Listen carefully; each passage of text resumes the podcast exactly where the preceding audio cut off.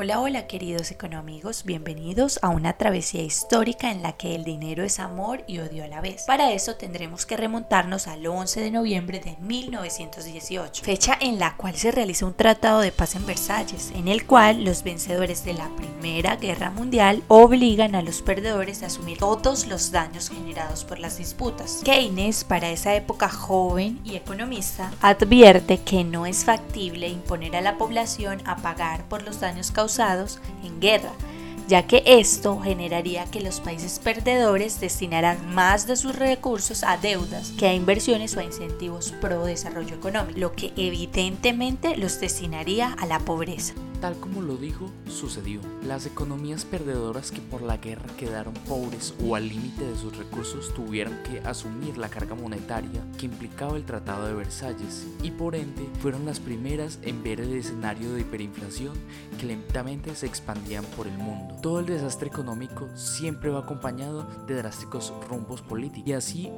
fue, fue para las potencias perdedoras que en consecuencia del hambre causado por la Primera Guerra Mundial se organizaron políticamente queriendo pronosticar la Segunda Guerra. Así fue como el imperio nazi surgió y también desapareció. Para entender esta historia primero tendremos que saber la historia del dinero. ¿Y qué es el dinero? En su forma más primaria como billetes y monedas, tiene simplemente un uso transaccional. Yo pago y recibo algo a cambio. Sin embargo, en esta forma no genera rendimiento. Un billete costará lo mismo por más años que lleven guardado. Bueno, eso es lo normal.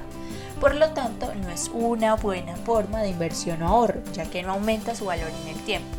El dinero en efectivo es realmente una herramienta monetaria y económica que permite a las personas vender y comprar bienes o servicios que desean o necesitan. La verdadera magia del dinero es que en la actualidad alguien que venda café podrá con dinero comprar un carro a un tercer individuo si así lo desea lo que permite que el intercambio sea más fácil y beneficioso. Además de ser una forma de cupones con valor aptos para conseguir productos, el dinero permite que las personas cooperen entre sí sin necesidad de conocerse para generar beneficios mutuos. Increíble, ¿no? Que un pedazo de papel con unas cuantas letras pueda generar tanta felicidad o tanta tristeza.